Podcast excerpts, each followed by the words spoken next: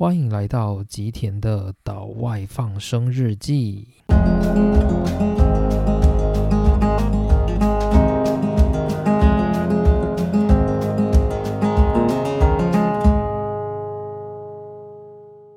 大家好，又到了日本生活的介绍了。那看这个标题哦，会觉得有一点吓到，对不对？就是啊，我找到工作了，好像可喜可贺一样。但是其实也没有那么夸张啊。就关于找到工作这一件事情，其实大概是我今年一月的时候，我就拿到了日本公司的 offer。所以其实找到工作到现在，其实已经过了半年。但是因为我目前是在日本念博士班嘛，然后我现在是博士班三年级，才刚开始一个学期，刚过完而已，就是四月开始是博三的第一个学期。那离我就是博士班明年要毕业，大概是三月左右，所以离我要去公司工作，大概其实还有八九个月以上的时间哦，所以其实还没有那么快啦。不过总之就是我在。就是今年的一月就已经拿到了公司的内定，但是大家都会问说啊，就是诶，那这样子你确定你博士班能毕业吗？怎么可以在这个时候找工作呢？对，这个就是一个问题哦。就是通常像我印象中，如果是台湾的博士班，因为台湾的博班其实好像没有特定固定的那个毕业时间吧。那但是日本的博士班呢，通常要么就是三月毕业，要么就是九月毕业，应该说跟日本的学期制度有关系。那通常的话呢，我印象中就是台湾的博士班通常都是要你快要口试，就是你已经觉得你快要毕业了，然后你才会去找工作。可是日本的博士班的话，我觉得有一点点不太一样，就是。嗯，应该说以我们研究室的风气，就是通常博二的下学期，所有的博二的学生都会去找工作了。那准备，因为我们研究室其实算是很固定，就是会在博三的时候放人。通常老师不太会留人啊，就是如果你真的没有毕业的那个米科米的话，就是你完全没有看不到你要毕业的那个未来的话，其实早在。你博一下学期到博二上学期的时候，老师就会出手帮你了，就是不会到让你到现在这个阶段，你还没有可以发表毕业的 paper。所以理论上，我们研究室的风气是大概在博二的。下学期就是博博士班的学生就通都会去找工作了，但是我也有听过，就是有一些博士班的学生，就是别的研究室的，然后他们老师是那种就是会。留人的那种，就是通常他们博士班的学生经常都会看到有很多博士、博五这一类的人出现，所以每个人要毕业或不毕业，都是由老师在某一个时间点才说哦，你今年可以毕业了，你才能够毕业。所以这种研究室的学生，他好像就没有办法去找工作，因为就算他找到工作，他也没有办法跟公司保证说他明年的什么时候一定会毕业。但至少我们研究室算是蛮稳定的，就是。我比较能够确定我自己是在明年的三月毕业，那当然也是因为我自己的毕业条件，就是我们毕业条件大概是发两篇论文，那我自己是已经有达到这个门槛了，所以理论上毕业是没有问题。那跟我同期还有另外一个同学啊，他比我就是他其实是硕士班的时候就在这个研究室念，然后他其实硕班的时候就有发两篇论文，然后他博班目前是只有发一篇，然后。但是呢，因为依照金大的规定，就是你的就是提。口试的那些论文必须要是在你博班期间发的，所以等于是他其实现在要离博士毕业，他还缺一篇。可是尽管是这样子哦，他已经也是在六月的时候就先找到工作了。那他现在开始在写他的论文，就是他在写另外一篇，在今年一定要就是投稿而且录取的论文哦。但尽管是这样子啊，就是他也还是找到工作了。所以以理论上，我们研究室的学生的习惯就是会在博二。下到博山上就开始找工作，然后理论上在博山下通常都是会毕业。我目前是没有看到没有毕业的，或者是就算没有毕业，老师也会想办法让你挤出来毕业这样子。好，那这个算是博士班的甘苦谈，或者是博士班的心得，我就先不在这个篇章做讨论喽。那我先讲一下，就是我自己录取的公司好了，就是我之后要去的公司是 Western Digital，就是中文可能要翻成西部数据，或者是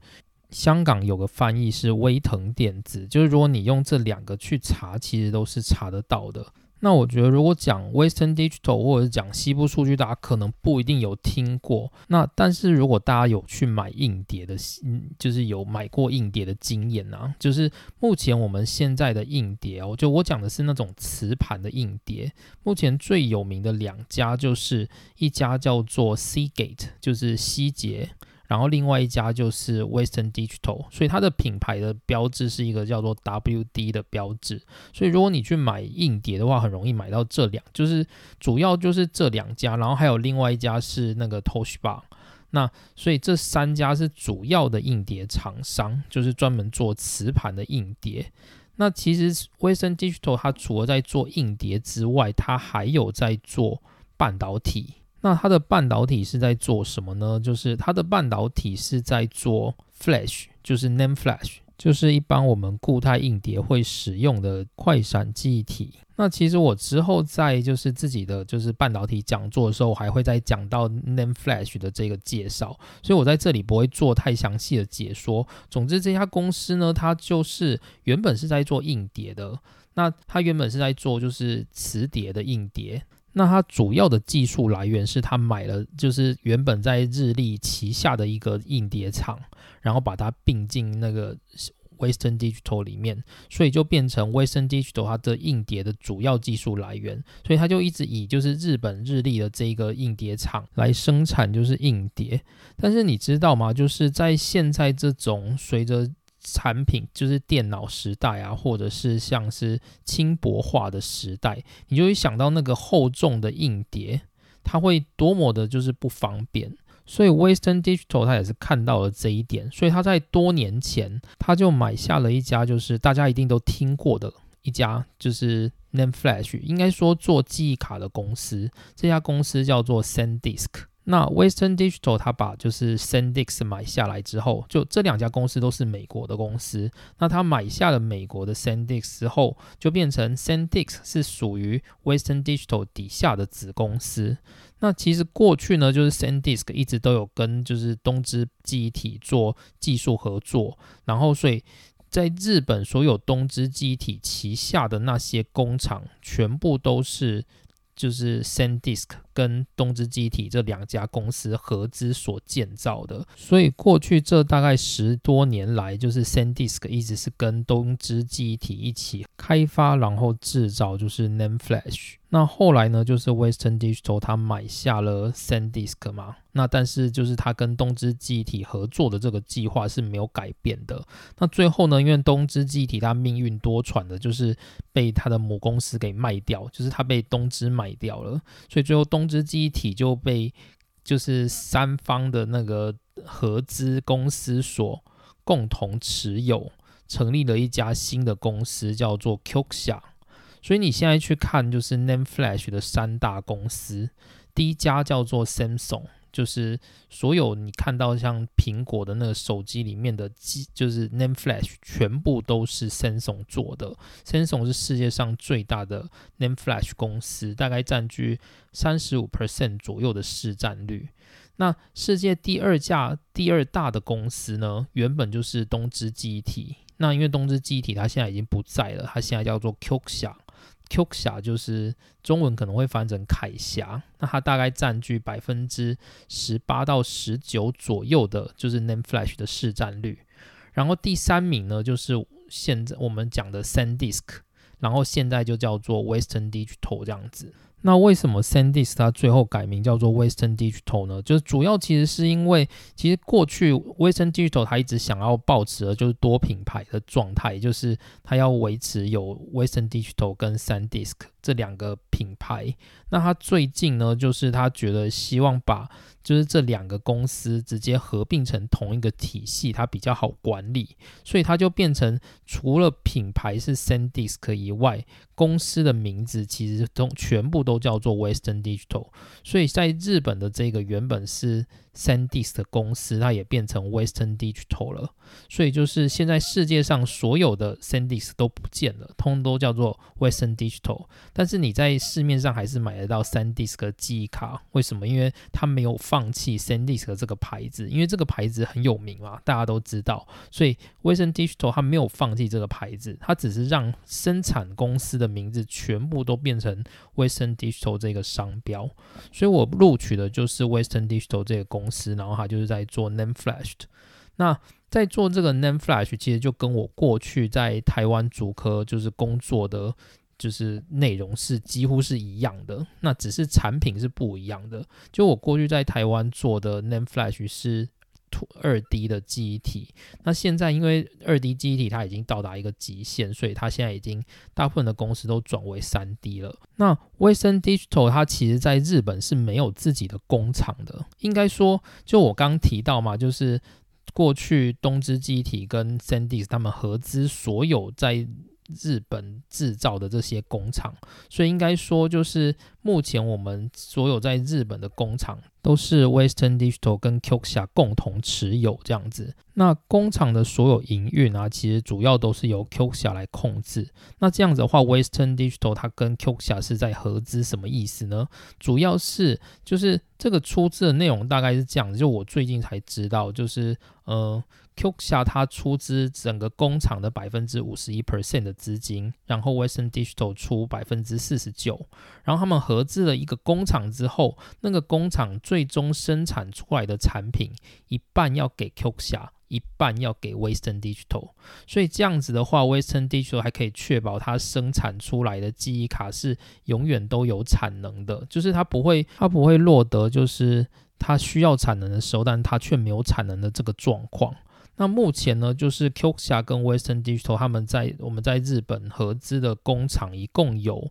目前算起来大概总共有七个，就是十二寸晶圆厂，然后其中的六个是位在就是日本三重县的四日市市，然后呢有一个是在就是岩手县，就是在日本东北的岩手县北上市，就是靠近盛冈那边的地方，然后目前呢就是。今年开始呢，四日市那边，四日市市那边又要再盖一个新的十二寸晶圆厂，目的是要去生产，就是最今年研发出来的，就是最新技术的，就是一百七十层堆叠的 NAND Flash。然后再就是北上市那边，他们也在进行扩建第二个工厂，所以目前就是在明后年，大概整个。Qxia 跟就是 Western Digital 底下的十二寸晶圆厂，用来生产 Name Flash 的晶圆厂，大概就会有呃，总共会到九个，所以算是产能还蛮大的。就是它主要的目标就是要这两家要合起来一起去尬三星这样子，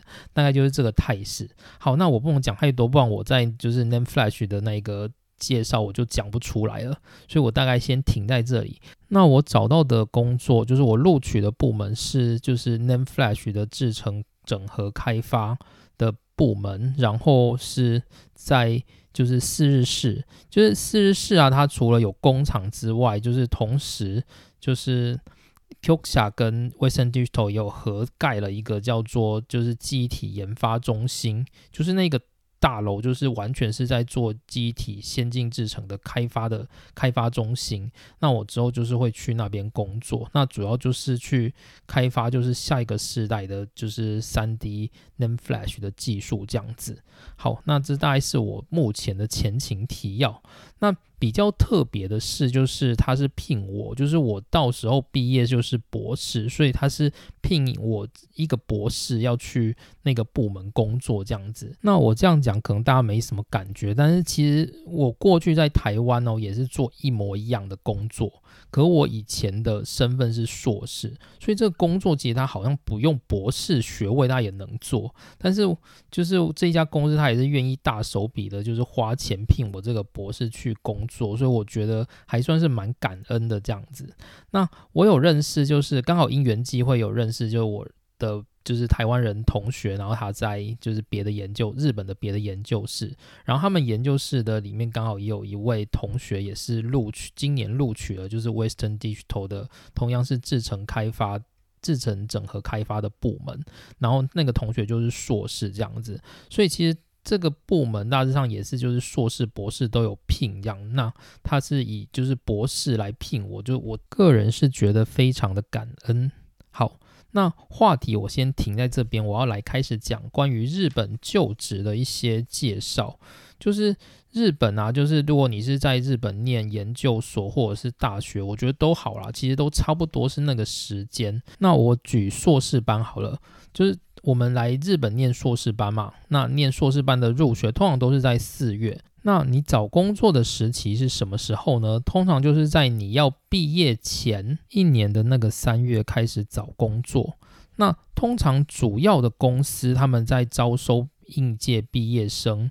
都是在。那一年的三月到六月就会开始招，就是应届毕业生，也就是你在你毕业前的那一个三月到六月，你就要开始找工作。主要的公司都会在这段期间。那硕士班的话，通常是主要是三月到六月。那博士班的话呢，在你毕业前。三月到六月找工作也可以，或者是其实博士班他们的整个可以寻找工作的时间是可以拉比较长的。像我自己的话，就是在前一年的一月就找到工作了，所以其实博士班它的就是整个就职活动的期间，大概从一月到六月，整个都会是博士班就职活动的期间这样子。那其实就是在。那一年的前一年，就是十一月、十二月左右，其实很多地方啊，或者是学校就会开始办那种就职博览会。其实那个还蛮重要的，就是对于如果你有想认识的企业。或者是想要投履历的话，就是可以在那个博览会上面进行这样子。那如果你是就是六月到九月，就你已经过了找工作那段期间，六月到九月，例如说你可能念的硕士还是博士班，就是快要毕业了，然后你忽然发现说，哎，我好像本来想可能想要到别的地方去工作，不想留在日本，但是后来想想还是觉得说，哎，还是留在日本好像也不错。然后你就要开始找工作，这时候你找到工作吗？其实还是找得到的，只是变成说很多那种主要的大企业哦，他们通常都是在三月到六月招募新生。应届毕业生，所以如果你是六月到九月才开始找，你不一定能够找得到，就是很符合你工作的就是公司。当然，我这里讲的是新主采用，也就是应届毕业生采用的状况。那如果假设说你过去在台湾其实是有工作的，就你就不需要 follow 这个路径，你可以透过就是中途采用的路径，在任何时间点都能够找到公司。但例如说，你像我一样是原本在台湾有工作，然后后来来日本念书了，然后念硕博士班，然后你要毕业了，那你会想说，我到底是要找应届毕业生的就职路径，还是说就是找就是已经有工作的人的就职路径？也就是说，你是要找新主采用还是中途采用？那其实理论上是都可以。就是纯粹是看你找的那一个公司，就说像 Western Digital 好了，就是我有去看过它的新组采用的介绍跟中途采用的介绍，这两者就不一样。就是给应届毕业生的，你会发现它有很多的那个工作都是属于研发类的，但是如果你是走就是中途采用的话，通常比较缺的可能都是。非研发类的职缺，所以还是会有一点差别，所以就是看你想要走哪一个方向，然后有没有中途采用，也刚好有你需要的职位，就你是两种都可以选择的。当然，你也可以就是去问公司，例如说你今天参加的是新组采用，然后你同时问他说，就我自己有工作经验，就是我参加新组采用 OK 吗？那你可以在就是 email 上面，就是你可以刻意就是寄信去。问该公司，或者是你在参加就职博览会的时候，你也可以直接去问那里的驻点人员，就是其实都是可以的。好，那接着我要来讲一些关于就职活动的心得。那这里先说明一下，就是我目前所提的就职活动都是限于理工科系，就是如果你是文科的话，我这里可能没有办法告诉你更非常确切的一些资讯。那我这里提供的是属于比较理工科系的，因为我也只有这样的经验。那通常就是在日本参加就职活动的时候会有哪些流程呢？通常就是你要进行第一个动作叫做 entry。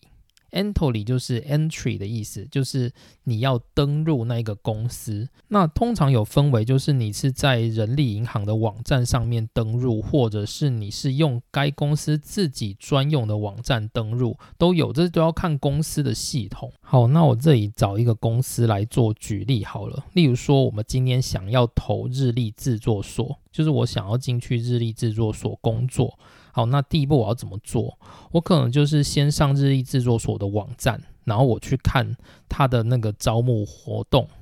然后通常呢，在就职活动之前，他就会告诉你几几个几月以前，你可以先开始登录 Entry，就是你可以先做登录的活动。那你登录的意思是什么呢？就是你可能会输入你的 email 那些啊之类的。那意思就是说，你对投这一家公司的就职有兴趣，所以在你登录之后呢，公司只要有就职相关的资讯，它就会寄 email 给你。那可能就包含了你要去做检查，或者是你需要投履历表之类的。就是在你登录做了登录这个动作之后呢，之后可能几个月后，就是公司他开始在招募人的时候，他就会寄信来通知你这样子。所以第一个动作你就要做 entry。那做完 entry 之后，就是你可能就会收到企业来的信啊之类的。那通常呢，在你提履历表之前，你可能还要参与一个动动动作，就是做视性诊断。什么叫做视性诊断？就是要写一些智力测验的东西。那智力测验这种东西，其实就是它是一个，就是已经很成熟的东西，所以很多公司它都会买外面的系统，就是外面会有那种专门在做智力测验的公司，很多公司都会直接跟那些智力测验的公司合作，然后直接使用那里的系统来帮，就是招募的人做。就是智力测验，例如说像我投 Western Digital 的时候，因为我们今年是有那个疫情的关系嘛，所以几乎都不会到现场去面试，完全没有现场面试。然后那个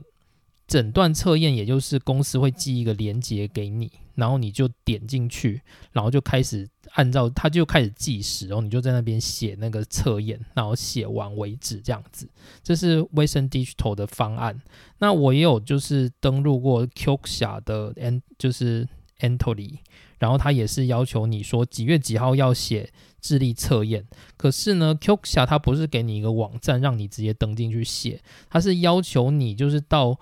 某一个地方。的一个就是类似租借考场的地方去写考卷，就是用那里的电脑写，然后写完之后再登录之后回家这样子。就是 Q 下它是这个做法。我记得我那时候是特别去大阪考，就是我。我现在人在京都嘛，然后我就是还要专程就是坐车到大阪去考一个试，但是考完之后，最后我也没有选择 Q 下啦。但不过我觉得算是一个蛮有趣的经验，这样子。好，那整段的测验它写什么呢？它就是写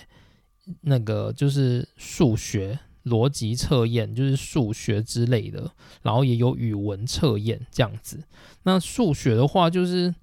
因为他那题目都是日文啊，就是如果你日文阅读能力不是很好的话，就是你可能会写的很慢，就不是很好。那我就觉得数学还好，因为数学至少你就是看一看，就是可能。不会马上，但是也是大概能够在时间内写完答案这样子。但是像语文测验呢，就是有很多非常刁钻的日文，你根本就不会，所以你就会觉得说，哦，我又不是日本人，我怎么会写这个？然后你就乱写。所以我的那个语文测验都是乱写的这样子。然后除了这个之外呢，还会有一个是性格测验，就是可能会写说你就是类似那种选心理测验的概念，就是可能例如说。我很，我觉得我很有自信，然后他就会有一些选项问你说非常符合，非常不符合，有点符合，有点不符合，然后你就选择适合你的这样子，这种类似性格测验的，然后总共大概三个部分吧，然后整个写完大概要一两一个多小时这样子，就是其实还蛮累人的。所以如果你要投很多公司的话，就是那个适性诊断啊，就是也是一个需要考量的点。那我记得我在台湾找工作，其实我找工作经历非常非常的少。我在台湾只有面试过两家公司，一间就是我之前待过的网红电子，然后另外一间就是台积电。那这两家公司，其实我刚开始以新人去面试的时候，就是其实都有写是智力测验啊，就是网红的话好像。呃，好像万红好像只有一个英语测验，而且就我觉得还蛮简单的，但它没有那个智力测验。但是如果你去台积电的话，它就有一个就是很严格的智力测验要做。就我印象很深刻，就是你去台积电面试的时候，就是。那个人资就会把你找到一个电脑室，然后你就在那个电脑室里面把那个很多很烦的智力测验都写完之后，你才能够开始去面试这样子，大概是这个状况。那智力测验的那个结果到底重不重要？因为通常我们是外国人嘛，我们写完之后一定会觉得很无足，就觉得我一定错很多这样子。那那个结果到底重不重要？就是我最近有跟。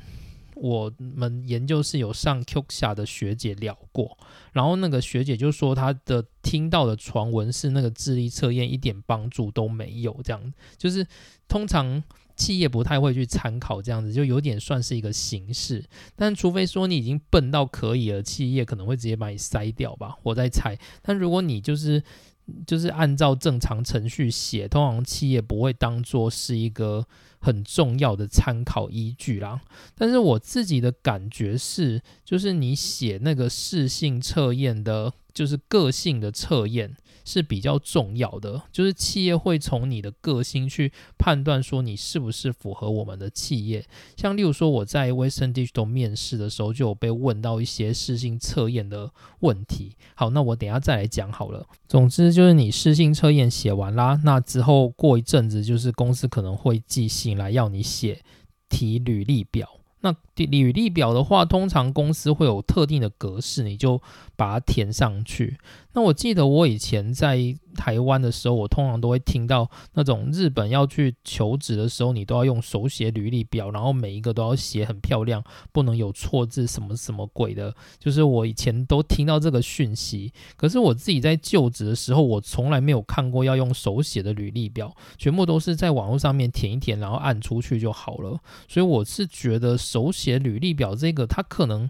文科吧，还是某些中小企业可能是这样子。但如果你去面试的是大企业的话，基本上好像手写履历表这件事情好像不是那么重要。好，那如果你就是 entry sheet 写完，就是你的履历表 entry sheet 已经完成了，那之后呢，就是机企业就会开始审核嘛。那之后如果他觉得 OK，他就会通知你面试。那面试的话呢，通常有几次面试，就是要看那个公司。就我目前听到的话，通常都是三四四次左右都是有可能的。那我自己的话，就是 Western Digital 它只有两次面试，一次是就是技术面谈，一次是人事面谈。那两次其实它是就是顺序可能不太一样。那总之就是技术面谈的话，就是跟就是。技技术部门的主管嘛，就是以后你要进去的那个部门的主管们对谈，然后问问题这样子。那人事面谈的话，就是由人资来问你问题，然后看你的那个人格表现这样子。那我个人是觉得技术面谈一定是比较重要的，因为通常技术面谈的那个老板会决定他想不想要用你。那人事面谈通常比较像是一个记录。就是，当然我也不能否认说，如果人资觉得你不是很好，他可能还是可以把你刷掉。但是我觉得技术面谈当然还是会是理工科是一个比较重要的准备方向，这样子。好，那到这里大概做一个简单的结束。那我接着要来讲就是我自己的心得。那我的话就是今年四月开始进入博三嘛。那我在去年的前一年，也就是去年的十一月。也就是博二的下学期结束左右，就参加了就职博览会。然后其实就职博览会啊，我觉得蛮特别的，是它有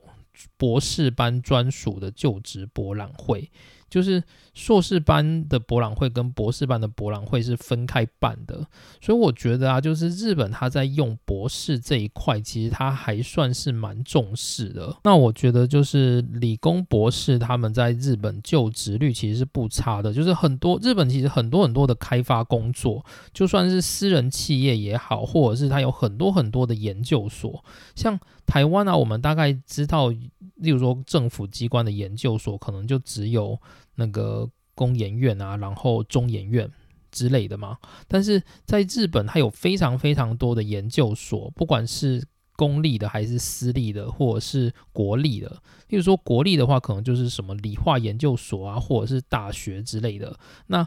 公立还会有很多很多的研究所，例如说产业综合研究所啊，然后还有像是私人企业的 NHK 研究所、日立研究所等等。就是其实日本的研究所非常非常的多，所以他们需要开发跟研究的，就是资本也非常非常的雄厚，所以他们在聘用博士，我认为是比较不手软的，就是跟台湾那种博士找不到工作那种氛围，我觉得不太一样。好，那总之我就是在就是去年的十一月，就是参加了博士就职博览会，是京都大学举办的。那它里面就有很多一线的厂商，但是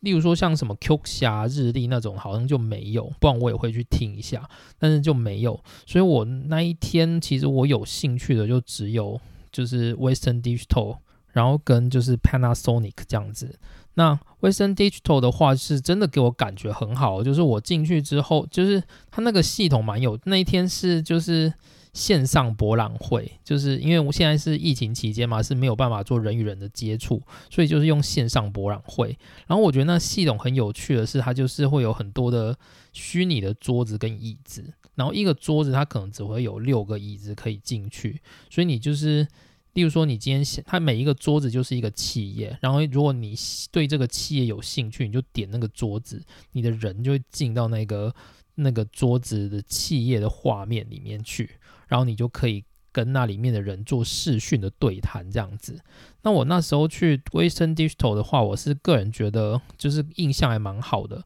就我那时候去的时候，好像就只有。我一个人呢，就我去，我经常都去的时候都只有我一个人而已。其实我觉得这样很好，因为我不喜欢跟别的学生一起去跟企业对话，这样会让我很紧张。但如果只有我一个人的话，我就觉得还好。那所以我就进去那个卫生 digital，然后他就先放影片给我看，就是讲说卫生 digital 在干嘛这样子。然后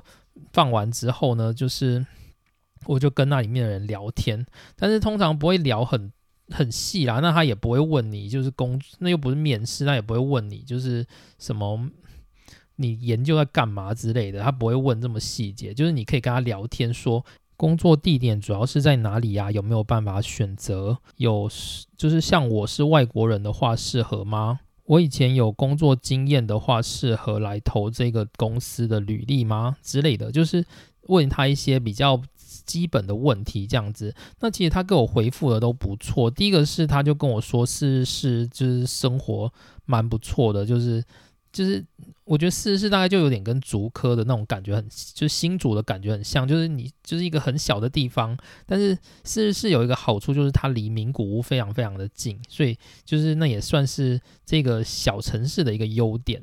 然后另外就是他跟我说，公司里面很多外国人，所以其实不用担心，因为 Western Digital 它是美商嘛，所以它就是外国人蛮多的，他们其实算是蛮习惯的。然后另外就是他觉得我是有工作经验的，就是反而更适合去投 Western Digital，因为他们很喜欢有工作经验的人这样子。那总之就是我觉得我那时候跟 Western Digital 谈的真的很很愉快。那他最后就有问我说有没有做那个。履就是自我介绍书之类的，那这个时候呢，就是。通常你在参加就职博览会的时候，还是尽量准备一个自己基本的简单介绍，可能写说你自己是谁啊，然后你的 email 什么的，然后也写一下你目前在做的研究是什么，然后你有什么经验这样子，这样子让企业可以一瞬间就认识你。那他就跟我要了我的自我介绍书，然后跟我说大概十二月一月就会开始办招募活动，然后到时候会再通知我这样子，然后就结束了。那接着我还有去就是 Panasonic，然后可 Panasonic 那人就真的很多，因为 Panasonic 就很有名嘛，就是你知道日本人就是什么。大家都什么品牌都不知道，那 Panasonic 是日本厂商，大家一定很熟啊，所以 Panasonic 就很多人，那个视讯空间可以问的问题就很有限，而且就是那个人感觉也不太像是想要拿跟大家拿履历，他就是只是单纯的想要简单的报告一下，就是 Panasonic 的状况。然后跟大家就是稍微聊一聊，然后就结束了，就是比较不像真的在招募，他只是在做一个企业简介这样子。所以这是 Panasonic，我也没有很有兴趣。就其实我自己本来就也也没有很想去啊，但是就是我那时候就是想说，因为 Panasonic 在大阪嘛，然后我我自己是比较喜欢留在关西，所以我就去听一下。可我觉得，嗯，好像不让我那么喜欢。那另外就是我还有去看了一下，就是胡吉子，就是富士通的那个柜台，就是我也是进去，然后进去也是只有我一个人，超级不红，就是没有名气这样子。然后里面就是一个人资，然后跟一个已经老老的一个就是资深的人员在那边。然后我就想说，哎，不知道问什么啊，然后他们也没有打算要做解说的意思，然后我就跟就是只好硬是找一些。简单的问题，想说，呃，如果我做的是半导体的，方便去你们公司吗？之类的，就问这种问题。结果那个资深的人员就跟我讲说，哎呀，如果你想要做半导体啊，你去做去台积电还是什么联电都比来富士通好。就富士通啊，现在就是已经没落了，他只有在做 IT 服务而已。就那个资深的人员就这样告诉我，他就说，你不要浪费时间来这边啊，这真的不是一个可以让你发挥的地方。他就这样告诉我，我然后我就跟他感谢感谢，然后就离开了。然后我就觉得有点难过，就是。记得我们上次在讲第一任嘛，有讲到就是日本五大财阀，富士通以前的半导体也是做的非常非常的强啊。可是他现在呢，就是半导体已经几乎全部拆出去，就是卖给联工厂，可能卖给联电啊，然后或者是就是整个卖掉。然后现在目前就是富士通就是在做那种很普通的，就是软体服务，就是例如说把电脑卖给。政府机构，然后帮政府机构安装软体，然后做一些简单的设备服务，这样子，就是富士通有点变得，就是有点像是一个很可怜的企业。然后我就觉得有点像是感受到日本过去的辉煌，现在已经沧海桑田的那种悲伤感。那总之就是我面谈，就是我参加了救活之后，大概在十二月左右就收到 Western Digital 的面试。那我自己本来当初所预设我想去的公司就只有 Western Digital 跟 Qxia 而已，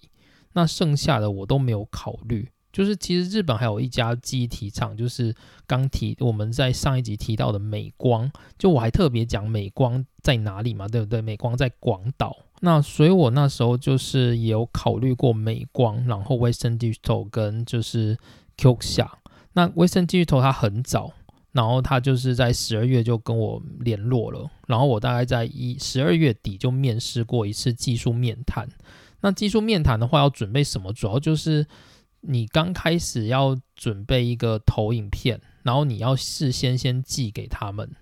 然后之后再上去面谈的时候，就面谈也是都是用就是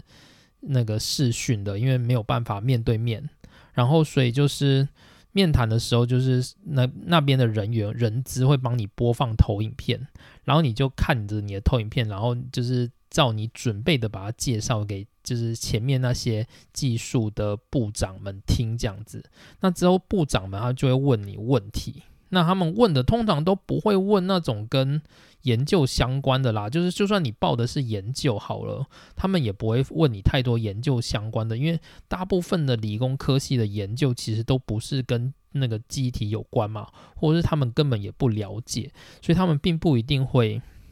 在意你那个研究，但他们比较重视的可能是你的逻辑方面，然后跟你的态度。那他们就会问我比较多跟我就是过去经验相关的事情，例如说，他就会问我说：“你觉得你过去的工作之中有什么东西是你觉得比较重要的？然后或者是说，就是你过去工作之中啊，就是你有带过新人吗？那你有没有觉得要怎么样去带那些人才能够让他们变得更好之类的？就是他会问类似这种问题，然后或者是他们有看我的视信。诊断书就是他说，我看到你的私信诊断书，觉得你好像是一个很谨慎的人，这样子会不会让你就是在做决定的时候过度谨慎什么什么的之类的？就他们会问类似这样的问题。那面试的话基本上是日文，但是我不知道也可不可以用英文哎，但是我整个去就是直接跟他们讲日文，所以他们也没有，就是他们也是用日文在跟我对话，就是完全没有什么差别这样子。那我自己觉得自己日文并不是说非常好，就是以我在学校跟我现在目前在学校还有在做产学合作的案子，就是有跟企业接触，然后我就觉得自己的日文实在是有够差的。可是即使是这样子，就是我觉得我在面谈的时候好像也没有让他们觉得有什么不好的地方吧，我不知道，就是我觉得感觉上好像还好。那总之就我的。那个技术面谈就到这边结束，然后大概一个礼拜之后呢，又来做人事面谈。那人事面谈的话，就是我觉得好难回答哦。就是人事面谈，就是跟人资做面谈，然后人资他就会说，他就跟你说放轻松，放轻松，我们今天是一个聊天的模式，然后他就问你一些问题。那他大概主要是问了五个问题，就是他在讲，就他的想他的问题跟我预设的不太一样，就是他问的问题是那种很笼统的问题，就是他。他说：“我们想要了解关于你就是人生性，就是工作性格的五个力，例如说合作力好了，还是什么积极力，就总共有五个力。然后他就说，针对合作力这一点，你有没有什么过去的案例，然后可以说说看，就是能符合这个合，就是有没有展现你的合作特质之类。他就是问这种很笼统的问题。然后我每次一接到这个问题，我都不知道怎么。”找一个适当的例子，而且我觉得我日文又没有那么好，然后我就非常应接的，就是例如说我把我硕士班的经验拿来，就是应接在这个合作力上面，然后还有接在什么积极力上面，就是硬是做了一些很很硬的转接这样子。那人资他自己是也没有给我什么特别的回馈啦，总之他就是面谈结束的时候就跟我说，那。主要在一个礼拜后，我们可能就会通知你有没有录取，这样子就请你要记得电话，那就结束了。那接着就是一个很忐忑不安的一个礼拜。那其实他当初本来好像跟我说，就是在周二、周三的时候就要联络，然后一直都没有联络，然后一直电话一直等到大概周五，然后我那时候就一直想说啊，该不会就是没有录取了吧？天哪，我要开始来再进入新的一轮面试了。那结果好在星期五的时候，人资终于打电话来，然后他就说：“哦，不好意思，因为我们就是刚好出了一些状况，所以导致现在才通知。”然后就说：“恭喜你录取了。”这样子，所以听到这里，就是整个心里的大石头就放下来。那我就觉得说：“啊，我的那个就职活动终于结束了。”那他当然也有问我说：“就是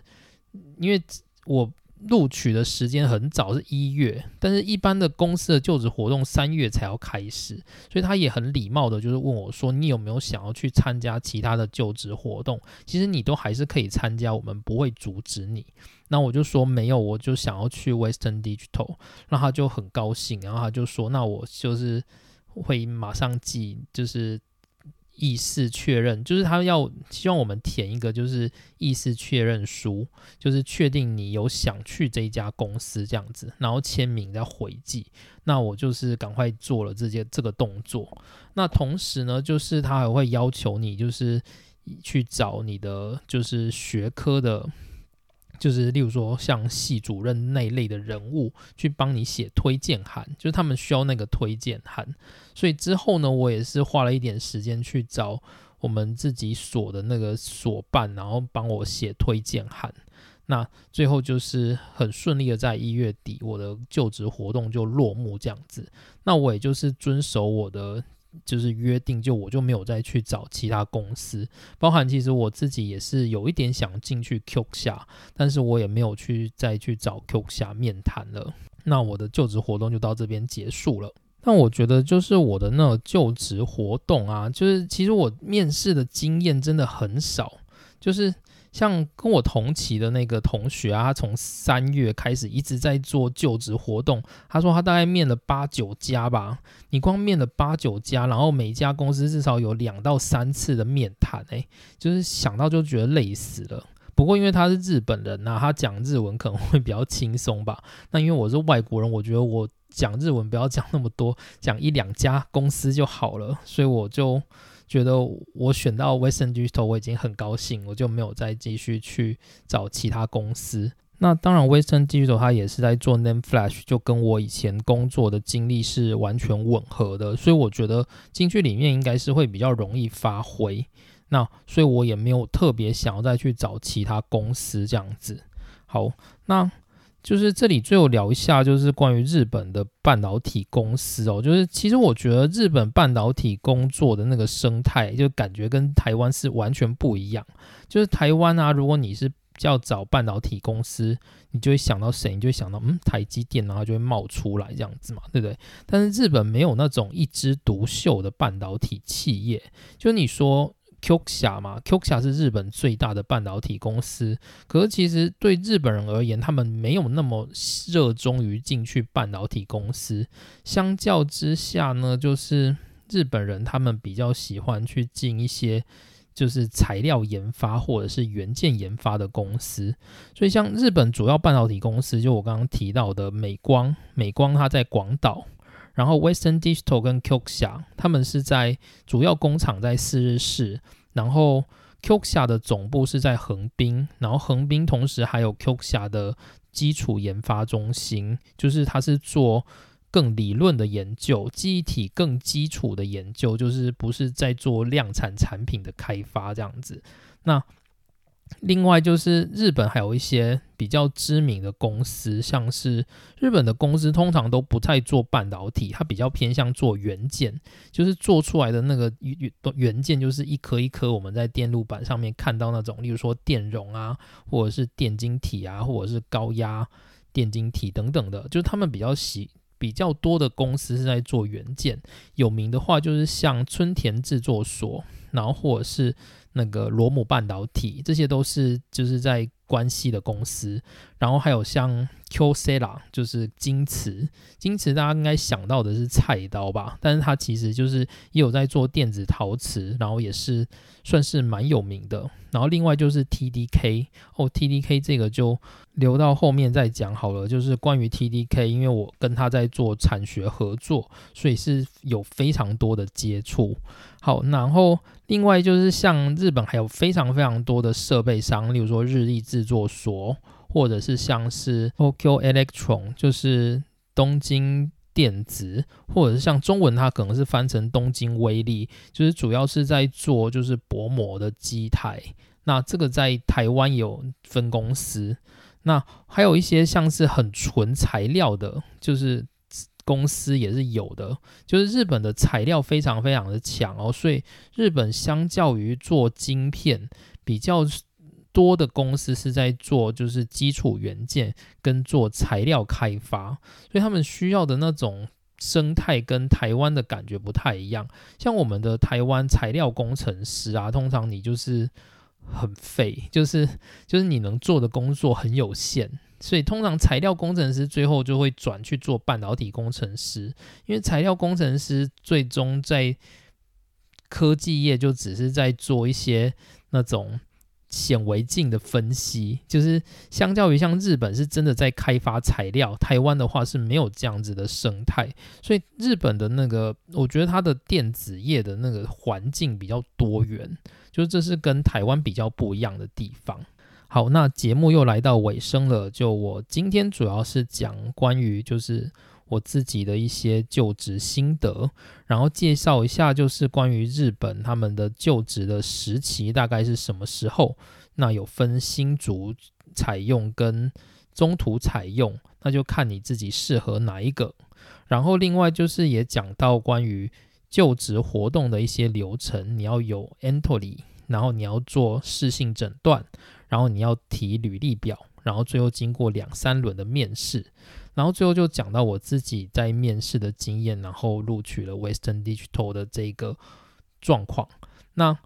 至于进入 Western Digital 到底会不会很超呢？就我自己也不知道，那就等我再进去之后再来跟大家报告报告。那大概是明后年的事情嘛，就是大概是明年会进公司嘛。那但是超或不超，有什么样的想法，我大概也是要在明年或后年才会有心得。所以也请大家就是不要离线，然后这样才有机会可以听到我。第一手的报道，关于 Western Digital 是一个怎么样的公司，然后里面的工作气氛怎么样，所以就请大家拭目以待。好，那我今天的节目就到这里。那如果你有什么想听的，你可以寄信给我。那如果就是问题是符合我的专业，或者是我有能力来进行解说的，我就会斟酌把它变成节目的内容。好，那今天的内容就到这边，大家下次听，拜拜。